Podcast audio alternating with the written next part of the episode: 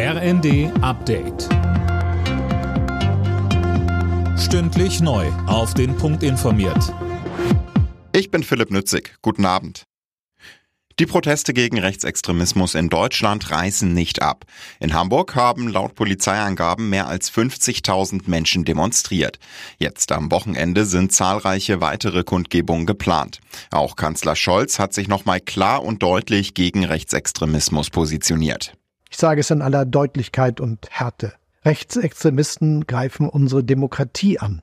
Sie wollen unseren Zusammenhalt zerstören. Bei einer Geheimkonferenz haben diese Extremisten darüber beraten, wie sie Millionen von Menschen aus unserem Land vertreiben können. Bei diesem Gedanken läuft es einem eiskalt den Rücken herunter. Der Weg zum deutschen Pass soll einfacher werden. Der Bundestag hat den Reformplänen der Ampel zugestimmt.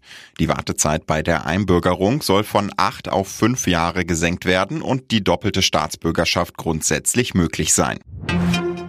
Politiker, Fans, Wegbegleiter. Sie alle haben Abschied von Franz Beckenbauer genommen.